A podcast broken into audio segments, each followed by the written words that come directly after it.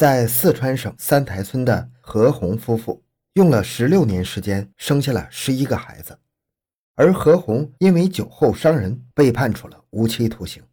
对于这种情况，他的长子怨恨不已，把我们生下来就是让我们受折磨。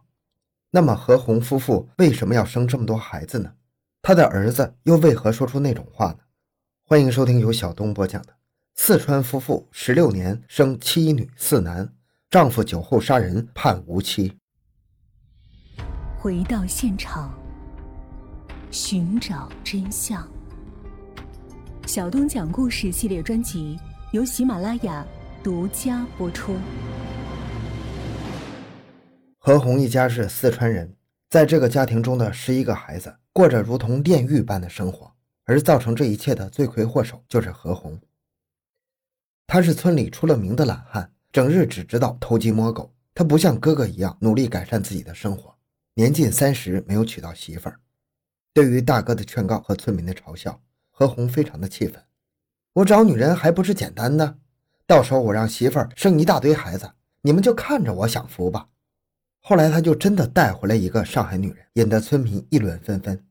有的人出于好心对这个女人进行了劝告：“妹子，何红她穷得很，又是懒汉。”你跟他不会有好结果的，要想清楚再嫁呀。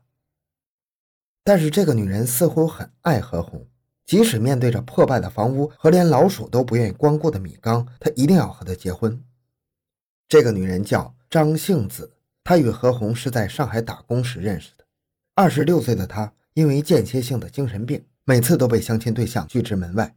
久而久之，她就开始着急了。而刚好何红也正好着急找女人。于是两个人一拍即合，结为夫妻。张杏子也了解过何红的情况，有过迟疑，但想不到他居然不嫌弃自己的精神病。他头脑一热，就随他回了四川老家。他看到一贫如洗的家，没有退却，而是幻想着两人通过努力一定能过上好的生活。可是后来发生的事让他非常的后悔。两个人刚结婚不久，张杏子就怀上了长女何川薇。此时何家的情况还算过得去，家里有几头老母猪和五亩地，还有一个虽然破败但是可以遮风挡雨的小屋，生活似乎朝着好的方向发展。但是长女出生之后，何红又让张杏子怀上了长子何君威，这已经违反了当时的计划生育政策了。长子出生之后，一女一男刚好凑成了一个好字，这下子张杏子以为自己可以休息了，不料何红居然又让她怀孕。生多点儿，多子多福，存钱不如存人。到时候咱们就靠这些孩子过上好日子了。虽然已经生过两个孩子的张杏子精疲力尽了，但是面对丈夫的坚持，她不敢反抗。这样下去，我身体受不了。我们已经多生了一个孩子了，再生下去会被居委会抓走的。可是她话音刚落，何红就暴跳如雷：“让你生你就生，村里那帮人就是想断我后代。”不让我过上好日子，下次他们再来，我就把他们打出去。因此，毫无主见而且怯弱的张杏子只能继续怀孕。后来，何红的本性也慢慢暴露，他不喜欢繁重的工作，眼高手低，只会吹牛，对妻子和孩子毫不上心。于是，张杏子只能挺着肚子，每日早起干活，有时是上山割几十斤的猪草，有时是耕一天的地。但是这样的拼命也存不了几个钱。所谓半大的孩子吃穷娘，何军威和何川威的上学都需要钱，将辛苦劳作的钱给了他们之后，家里就再也没有存款了。这也导致张杏子后来的分娩都是在破败的家里进行的，而接生婆就是何红。在她生到第四个孩子之后，计生部门终于到她家堵门了，要求张杏子带上节育环，还要补上先前的超生款。此时的何红就像无赖一样，不仅将家里翻了个底朝天，还将几个孩子拉到他们面前。你们也看到了，我家除了孩子就没有任何东西了。那个什么环，我不会让我媳妇儿带的。至于超生款，我没有。等以后孩子长大了，让他们还。继承部门眼看没有什么办法，留下了一些警告和一些计生用品就离开了。而一旁的张杏子泪流满面，我不想再生了。我宁愿割百来斤的草，耕一年半载的田，这也比生孩子要轻松啊！但是何红直接无视了他的不情愿，依然是不停的让她怀孕。每当计生部门来抓人时，她总会带着大肚子的张杏子躲在山里，有时候一躲就是半个月。张杏子只能靠野果和溪水度日。后来，张杏子已经生了五六个孩子了，这个时候的何红才外出打工挣钱，计生部门这才有机会带她去上环。当她以为自己终于可以结束痛苦的生育过程时，医生的话给她浇了一盆冷水：“你怀孕的次数太多了。”生前生完都不好好休养，这环儿上了也是上不紧的。如果再有夫妻生活的话，你还是会怀孕。可以想象张杏子有多么的失望。而听说了此事的何红，先是骂他一顿，然后就欣喜若狂，哈哈，好啊，存钱不如存人，我的好日子就要到了。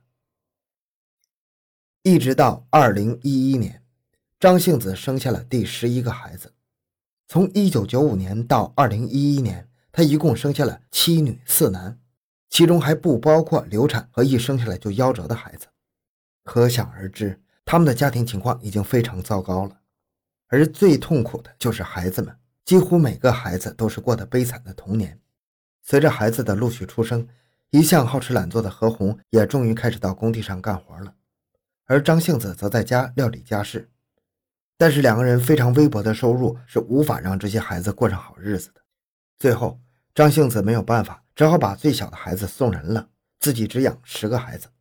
可是日子却越过越艰难，长女长子要上学，弟弟妹妹要吃饭，仅凭着何红一个月两三千的工资根本无法应付，因此他只能天天煮野菜和稀粥，一年到头都吃不到一点的油水。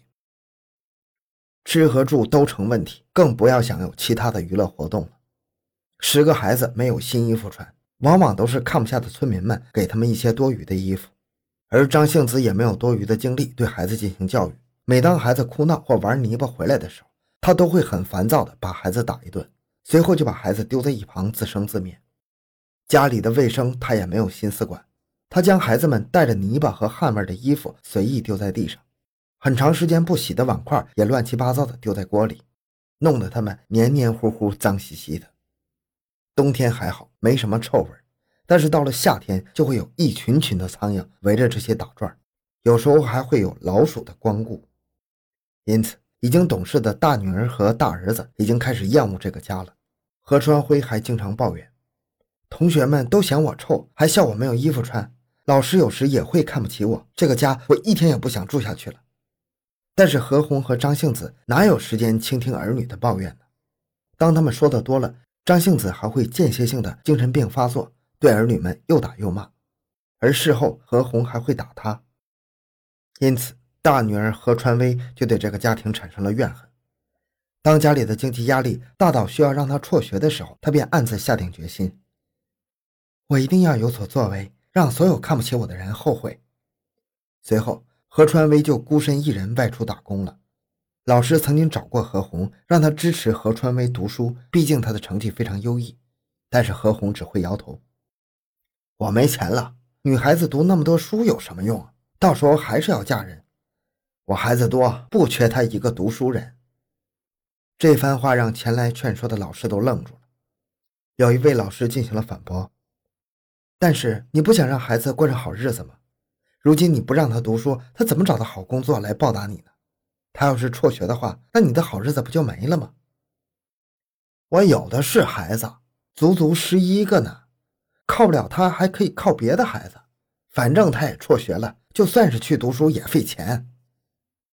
劝说无果的老师只能失望离去，而外出打工的何传威则是辗转于各地的工厂，每月都将一千元寄回家里，但这只是杯水车薪呢。对于生活的改善起不了丝毫的作用。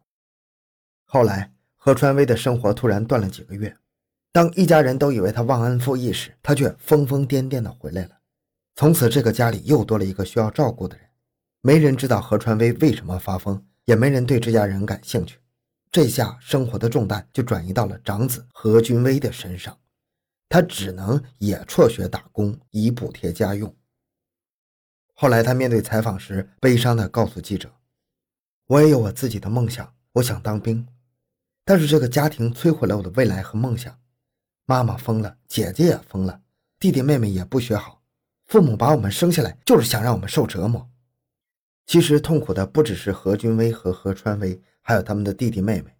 何红由于经济压力过大，不让他们读书，这就导致了他们缺乏最基本的分辨善恶的能力。例如，四弟何君龙经常与人打架，有一次甚至还被别人捅了一刀。而从那以后，他动不动就打骂父母和弟弟妹妹。六弟何君主在打架中被人打破了头，而何红居然以没钱的名义让他在家中休养。还用缝衣服的针线为他缝好伤口，让他留下了一个非常可怕的伤疤。在这种情况下，何红依旧认为存钱不如存人，还想让张杏子继续生，最后还是因为身体实在受不了，不得不放弃。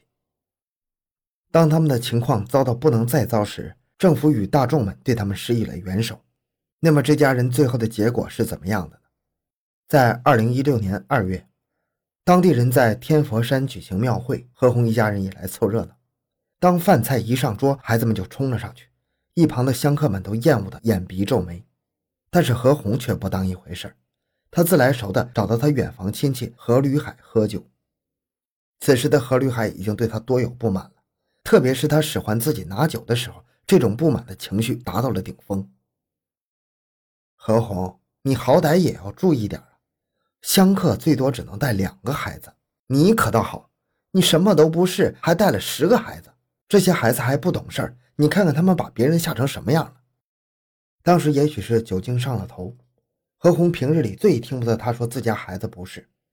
察觉到何绿海对他们孩子的嫌弃，他顺势就把何绿海推倒在地。老东西，我带孩子过来吃饭是给你面子，谁让你说我孩子的？随后何绿海也不示弱。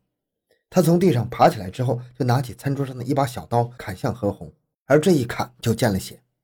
在酒精的作用下，两人下手一次比一次狠，周围的人也拉不开，直到警察来了才停手。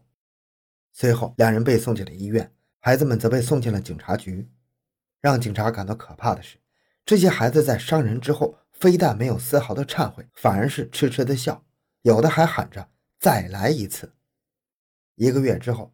何吕海因为伤势过重去世了，何红因为故意杀人被判处了无期徒刑，而张杏子受不了这个打击就晕倒了，只剩下大儿子一人拿着资料跑上跑下，为一家人的生活而奔波，眼看着这个家庭就要破碎了，无奈之下，大儿子选择利用媒体曝光家庭情况，这也让政府关注到了他们的家庭，并决定给予他们一定的帮助，他们这才得以住进了百平方米的大房子里。每个月也有了补助，孩子们的教育也有了着落。三妹何君云还考上了大学，有了一份稳定的工作。现在，这个特殊家庭的孩子终于过上正常的生活了。但是，童年的伤害已经造成了，他们也许要通过一辈子的时间来治愈。好，这期内容就讲到这里。小东的个人微信号六五七六二六六，感谢您的收听，咱们下期再见。